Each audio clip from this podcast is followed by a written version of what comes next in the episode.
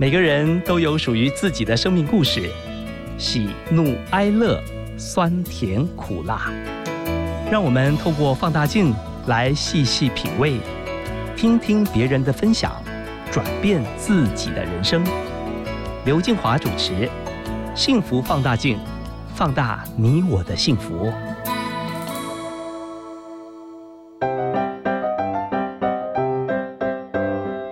起拿出手中的幸福放大镜。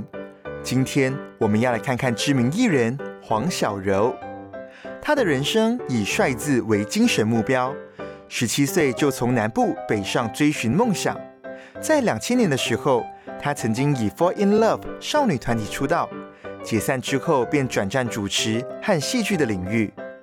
黄小柔目前在幸福广播电台主持《幸福 Women Talk》，同时也是 Vogue 和妈妈宝宝的专栏作家。最近，他推出了新书《爱了，然后呢》。以自己的感情观和感情经历来跟大家分享两性相处的必备技能。那接下来呢，我们一起来听听黄小柔跟我们分享的，在爱里成长，拥抱最好的我和你。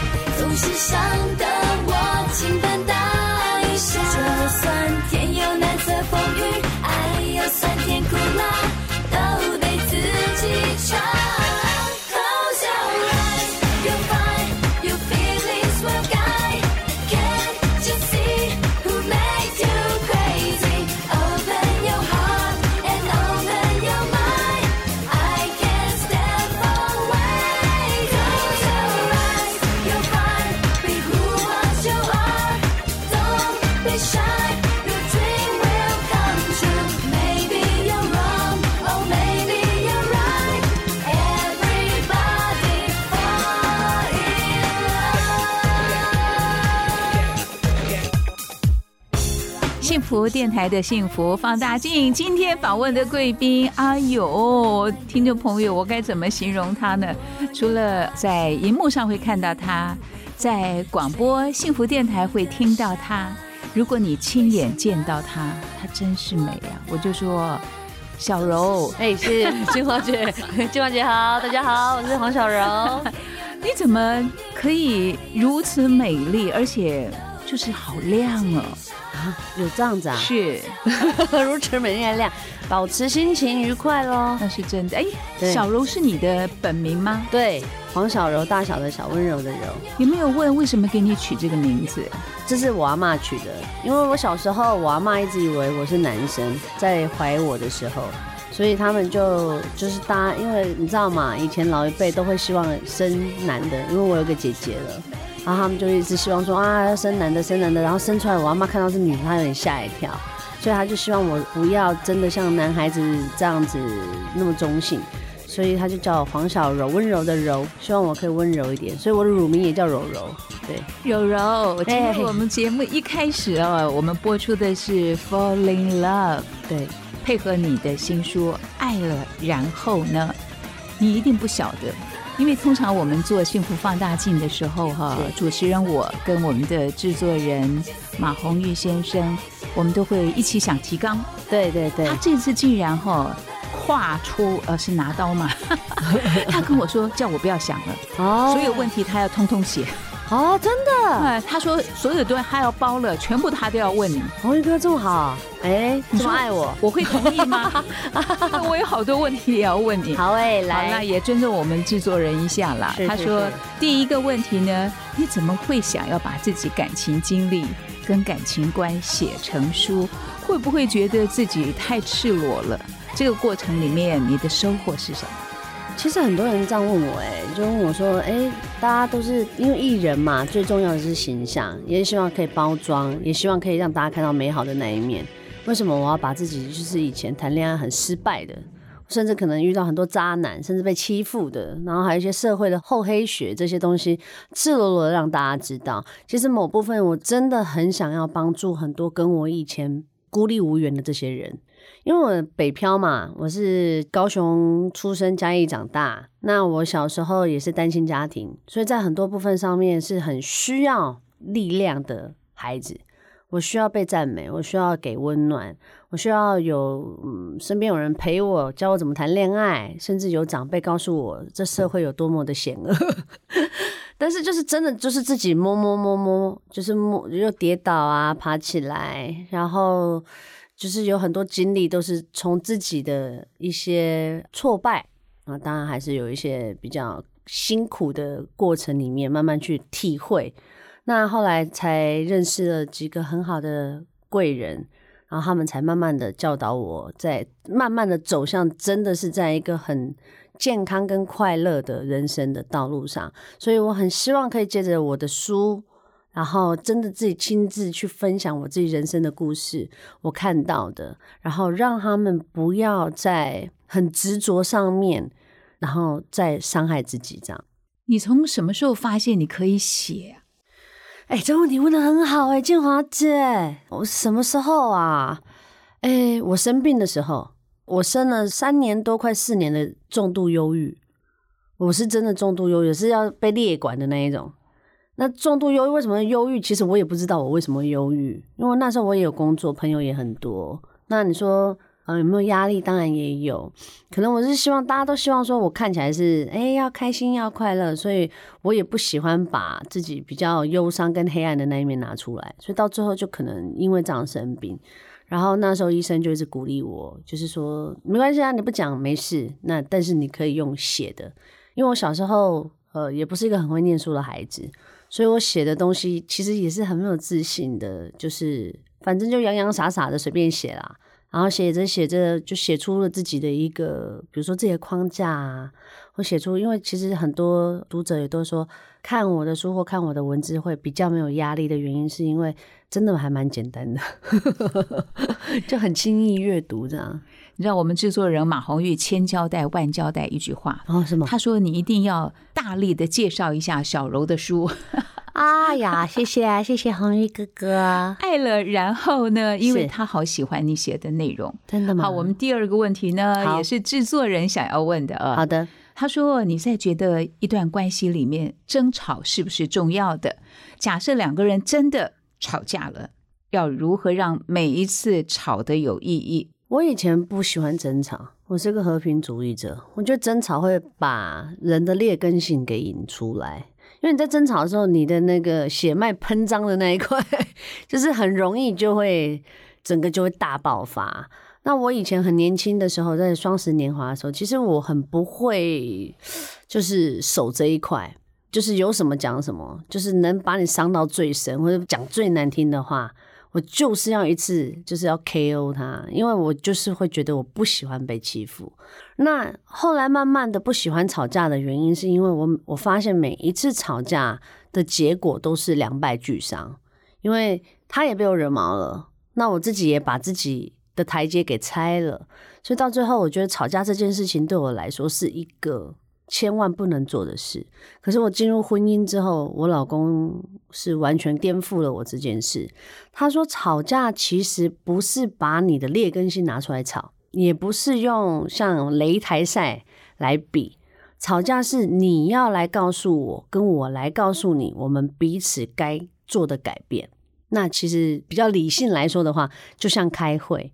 其实有时候开会，大家讲话就会比较严谨，你知道吗？有时候时候就擦枪走火，哎，擦枪走火还是要一个大原则啦，就是还是要建设性，不能人身攻击。因为你一人身攻击，大家就没什么好聊的啦。所以我是在婚姻里面才开始学会吵架，就是我不舒服，我不开心，我可以讲。我喜欢你刚刚前面说那一句话，我特别写下来。他说吵架像开会，对，吵架真的像开会啊！吵架不一定是你来我往，吵架是我要陈述一件事情，我为什么不高兴。那陈述的状态里面，你可能就是你自己讲话的方式跟态度，如果是一直处于在一个至少不要失控的状态，我觉得良性的沟通是非常好的。那不吵架呢？其实现实生活里面哈。有些人可能真的是不吵架。我曾经认识过一对结婚五十四年的夫妻，他说他们婚前就协议绝对不要吵架。他说如果一个人吵架，我住嘴或者我出去。对他们真的没有吵过架。我以前也是这种人哎，我觉得不吵架是非常不健康的耶，不健康哦。我觉得不健康，因为你会把你所有事情都往内压。那你往内压，当然你可以跟姐妹抱怨啊，你可以跟家人抱怨。可是我跟你讲，有些时候一段关系是从吵架吵出默契来的。像朋友也是啊，很多朋友都很害怕吵架。最好的朋友什么不吵架，那真的不是好朋友，真的是敢吵架的才会是最好朋友。就是我有什么事情我看不惯，我就是告诉你，你变了。因为只有在身边爱你的人才会真的讲真话。但你要把它弄为吵架的方向也可以，只是最后大家还是要先了解一下为什么要吵这个架。哎，你的第一本书哈，你跟过去的每一次跌倒说谢谢。对，其实这个也是一个很大的转变呢。其实我以前根本就觉得说，是我谢谢什么？你们这些伤害我的人，我谢谢你干什么？可是我觉得谢谢是原谅自己啊，就是跟这些人和好。其实不是真的去当面跟他说谢谢，拜托不要，好不好？我的意思是说，就是跟自己说谢谢，是说啊，谢谢自己那个时候这么勇敢，然后谢谢自己，就是那个时候呃遇到了这些事情，这些伤害你的人，让你学会了好多东西，你没有放弃。比如说像追求真爱。或者是说继续在自己的工作上努力，甚至对人性，比如说很多人都问我说：“哎，你相信人性本善还是人性本恶？”对我来说，我是相信人性本恶，可是我不会因为这样子而去放弃有善良的可能，因为我觉得那是选择。所以我觉得在这上面，我也非常谢谢自己有这样子的一个一路以来啦。我觉得就是大家的分享，跟我自己的，就是身边的人给我的教导，让我现在很多事情我必须得说谢谢自己。哎，你是怎么样从假面女友哈，后来意识到要懂得真实的做自己？其实我觉得女孩是这样子，哎，就是都会有粉红泡泡，然后你会很希望，比如说我这个跟 A 在一起的时候，我明明就知道他喜欢长发。可是我就会很想要变成他喜欢的样子，可是那样子就不是我。可是因为我太爱他了，我想要为他牺牲奉献，所以我就会去变成他心目中的那一个。可是你知道吗？怎么变？大概三个月就破功了。所以那时候我就呃一段时间我一直在当假面女友的原因，是因为我太想要去迎合对方，因为我对我自己没有自信。而且我我不觉得我可以，就是很容易取得就是幸福这件事情，这也是有关于可能对自己比较没有自信。然后是后来慢慢的发现这件事情，就是我觉得反正都已经试了那么多次了，你变成什么样子，你变成林志玲也没有人爱你啊。所以我就跟自己讲说，好吧，那就做自己吧，反正会爱我就会爱我了。所以我才碰到我老公。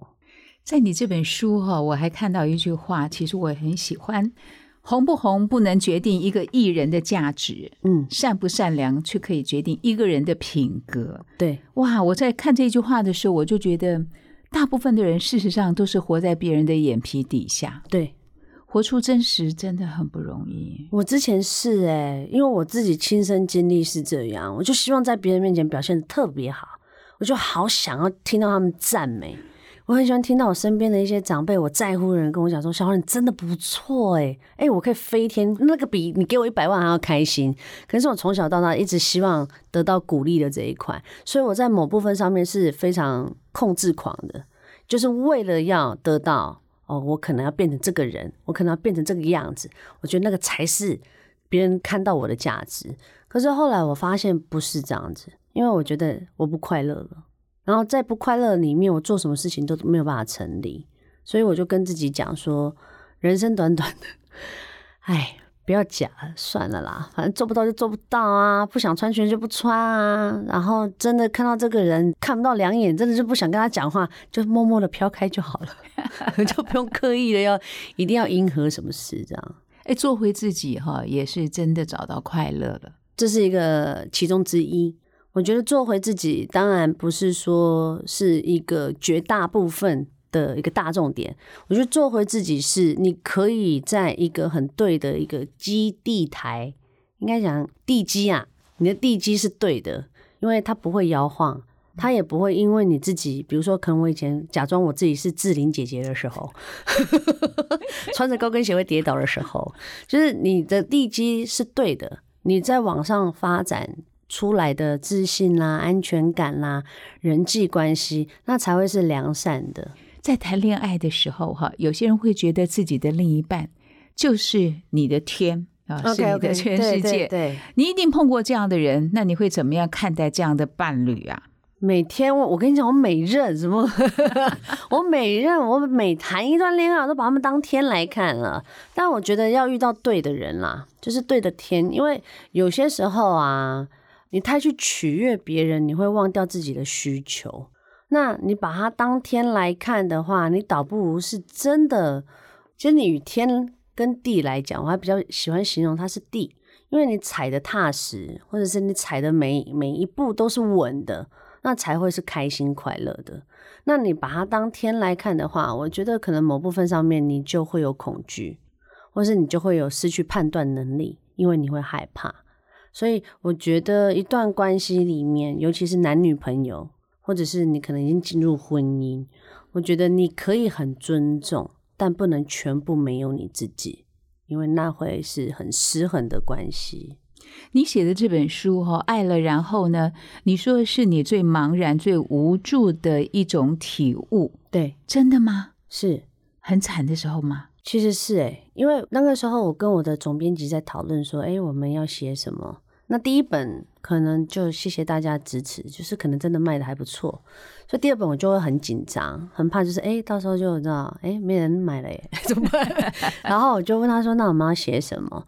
我们的总编对我非常好，他就是香琪姐姐跟我讲说：“哎，我跟你说，你已经讲了你的爱情了，那我觉得你这次可以讲讲你的婚姻。”其实他讲婚姻的时候，我个人就抖了一下，因为我觉得婚姻是两个人的。那讲爱情是我自己一个人的，所以我觉得我写东西就比较，我想写什么就写什么啊，因为都是我的过去事实嘛，没有什么好掩埋的。可是我现在写的是婚姻，我就必须要跟我先生讨论了，我就问他说。baby 啊，哎，这个我们今天开会出来是要写婚姻啊，你也知道这个婚姻咱们不是做，就是做做形象的啊，写着写着也是要写，真的写出真的我们两个的一个过程呐。那我就会跟他大概让他看一下仿纲，然后他脸就一沉，他就说：“你确定要写这么 detail 吗？”我内心里面就是想说，想先安慰他，说没关系啊，不写就没不不那那我可以跟总编辑讲哦，我可以跟他讲，那就换主题啊，不一定要写婚姻嘛，对不对？其实我内心也吓得要死，然后后来他才跟我讲说，他说那如果你真要写，那你就要写的很写实哦。我说他赞成，他赞成。我说写实什么意思？他说，比如说我们我这本书里面有讲到一个很多人都不知道，男生生气。其实某部分上面会是来自于原生家庭，像我老公对钱这件事情，一开始我们是吵最凶的。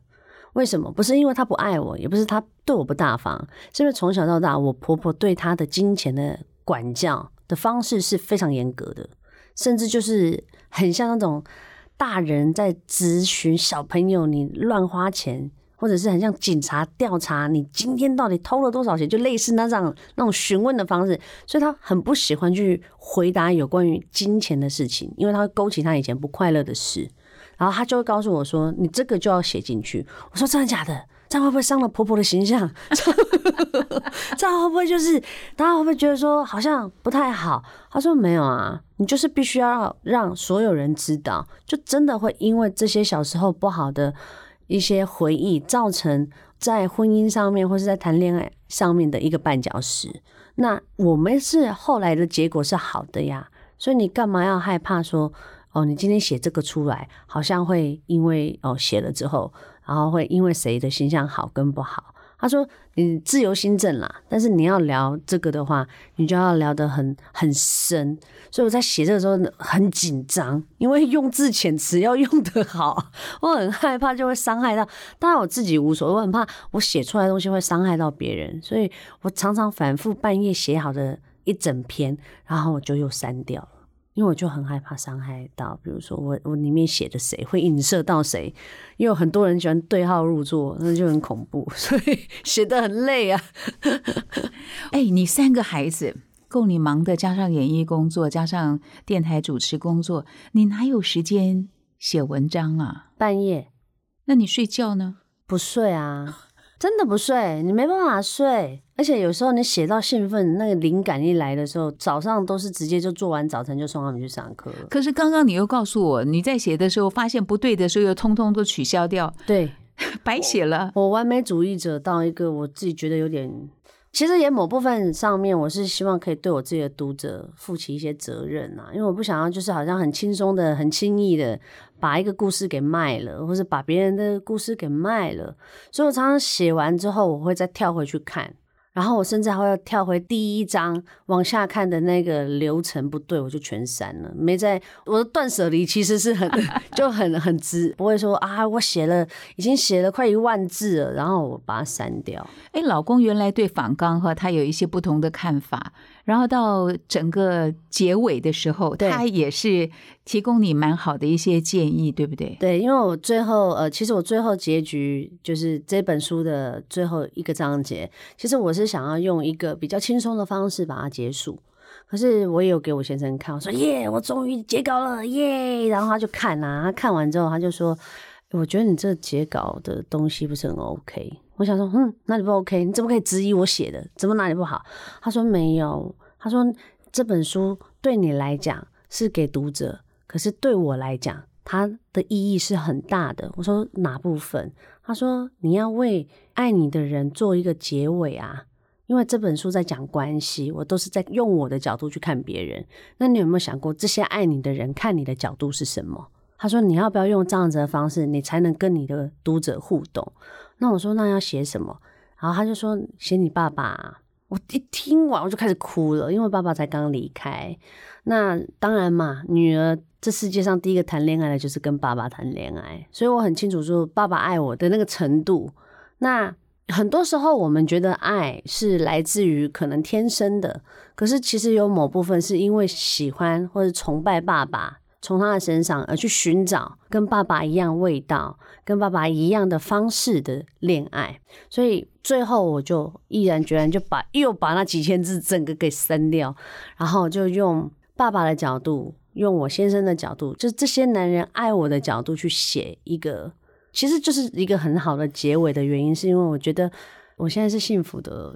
然后我的幸福不是那种很哇，我好像很虚华，或是感觉好像就是轻飘飘的。其实我觉得是一个，我不喜欢被担心，所以我很想爸爸不在了，所以我很希望这个书是送给他的。我很想跟他讲说，就是你不用担心，我我现在身边的这个人，除了会常念我之外哦，可是他也真的是我一个很好的战友，也是我很好的闺蜜。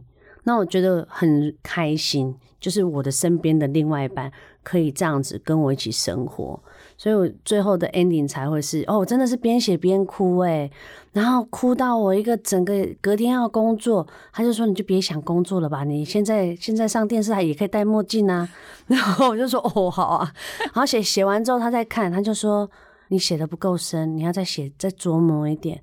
我说低调吗？他说对。我说更低调。他说对。你不写，你就没有办法打动你的看你这本书的人，他也感受不到那个爱的感觉。所以最后，我记得那一天半夜，我大概是三点多截稿。我真的写完之后，哭到不成人形诶，我哭到哦，就是我先生就说：“哎，你要不要喝一杯酒啊？压压惊好不好？缓一缓气，因为真的写的太深了。”把自己真的什么东西都掏出来，这样那也是一种医治吧？我觉得是。我觉得这两本书说的就都是在医治这件事情。就是说，因为你必须把你以前的痛再拿出来面对一次，甚至一些遗憾，甚至一些就是你觉得好像没有做的很好的事情，然后重新再拿出来思考一次的时候，其实你会发现，以前我看的都是自己的感受。但我现在当人家的妈妈，我现在当人家的老婆，我甚至可能当别人的很多不同的角色。我再回来看这段关系跟这件事件的时候，我就会发现，哇哦，难怪我那个时候会那么惨，因为就太自私啦，只在乎到自己的感受。你在《爱了然后》的这本书里面有提到你的恋爱史，嗯，我们想请教你怎么样去避免。落入这个坏男人，我们现在称他们是渣男。对对对，手中可能正在听节目的朋友，有的人想为他的孩子也多提些意见，是你会给他们什么样的建议呢？呃，我觉得会遇到渣男，有某部分自己要负很大责任呢。我觉得不能只能怪渣男，因为可能他在别人眼中，或他在下一任他就不是渣男了。可能刚好你遇到他的时候是他最坏的时候。我觉得是你要有一个很好的伙伴，谈恋爱不能单一个人去谈恋爱，你一定要朋友带着，父母带着。然后你身边的人看着，不是说带着去约会啊，那有点恐怖。我的意思是说，你必须一五一十的告诉你身边的这些人，你现在跟他的关系到底是如何，因为他们可以很清楚的帮你判断这个人是好还是不好。而且你一定得听的原因，是因为你人在你知道漩涡里面的时候是非常疯狂的。那我曾经疯狂过，所以我知道。那你说？讲了会不会听？哎，不会听。但是我必须得要说的是，至少不会有憾事发生。因为有些渣男，我觉得渣男如果只是骗感情，我觉得那倒还好。有的渣男是会动手的，有的渣男甚至会危害你生命的，妨碍你自由的。我觉得谈一段恋爱，不能让你自己陷入在危险的关系里面。不管你再怎么爱他，因为他是一个不正确的关系，所以你再怎么用力。他只是会拉扯更大，你甚至会把他的那个劣根性给拉出来。那怎么样不要碰到渣男呢？我觉得我送给大家一句话，这是我爸爸送给我的。他说：“观其有，知其人。”就是你要去观察这个人的朋友，甚至你自己的朋友，你的交友关系，你自己另外一半的交友关系。如果他们一票都是 Party Boy。他要是有多好，也是不太可能啊。但是如果他身边的朋友都是一个很良善的这些好伙伴，他也不会坏到什么程度。那当然就是在进而就是可能去看看他的家庭啊，再来就看看他的喜好，然后再来去看看，你就可以开始可以跟他跟他聊一些有关于未来啊比较建设性的事情。如果只是平常问你说要不要感冒，要不要带你去看医生啊，肚子饿不要带你去吃饭，这这太。我跟你讲，结婚啊，或者是谈恋爱啊，这些事情都已经是最小的事，而是他随时随地都可以想到你过得好不好，这比较重要。年龄到底会不会是一个问题呀？因为老公大你十二岁，而且你在感情路上也受过蛮多的伤害，你怎么样重新又相信爱情呢？哦，这个问题。太深入了，哎，喝口水吧。怎么相信爱情呢？我跟你讲，我遇到我老公的时候，是我放弃爱情的时候。哎，因为我没有期待了。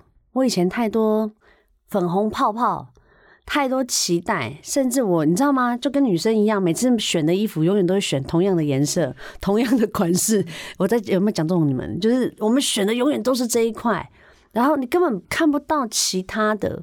所以你说，呃，我先生年纪比我大，有没有好处？我觉得有，因为我一直以为我是一个照顾者，但我其实我是需要被照顾的。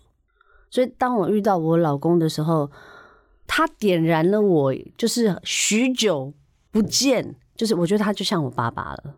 就是我一直刚刚前面有讲的，就是女孩们有某部分在谈恋爱的时候是在寻找爸爸的模样。小时候我被爸爸疼，小时候爸爸把我扛在肩膀上，小时候爸爸怎么对我，他告诉我爱是什么样的模样的时候，我在我先生的身上看到了，因为他会很细心，但又严厉，但却又很温柔的引导我，告诉我恋爱的模样是哪个样子，把我从完全不相信爱情的那一个叛逆的小孩，慢慢的就是，哎，其实好像没那么难呢。那我当然要谢谢康哥啊，头中康先生，因为他帮我介绍我老公，我才脱离一直买同样东西的那个 那个毛病。所以，对啊，某部分上面确实是这样子啊。我很想谈完爱情之后谈谈亲情哦。曾经有一次，你私底下跟我说你跟妈妈的事情，哇，很激烈，激烈，超激烈的。我跟他就是那个时候是世仇，好不好？我觉得妈妈会有一个，我觉得可能以前的妈妈不是绝大部分哦。以前的妈妈可能就会觉得说，我是妈妈，你对我讲话就是要尊敬。我是妈妈，你不能跟我怎么样。可是那个时候，我真的就是好用力的去跟我妈沟通。我曾经跟我妈讲过一句蛮狠的话，我说：“你不要等到我们两个眼睛都闭上的时候，你根本不知道我是谁，我也不了解你是谁。”然后她就安静了。她说：“你怎么可以讲出这样子的话？”然后其实后面我这句话就大好大坏了啦。我当下我就跟她讲，我说：“因为我真的很爱你啊，因为你是我唯一的妈妈，我不这么做。”我不去了解你，你不来了解我，我们干嘛有这个情谊？叫妈妈不是叫假的好吗？然后他才慢慢的打开他的心胸，因为小时候我没有跟他一起住嘛，那他也没有跟我一起生活，所以很多部分他都会比较刺猬心比较重。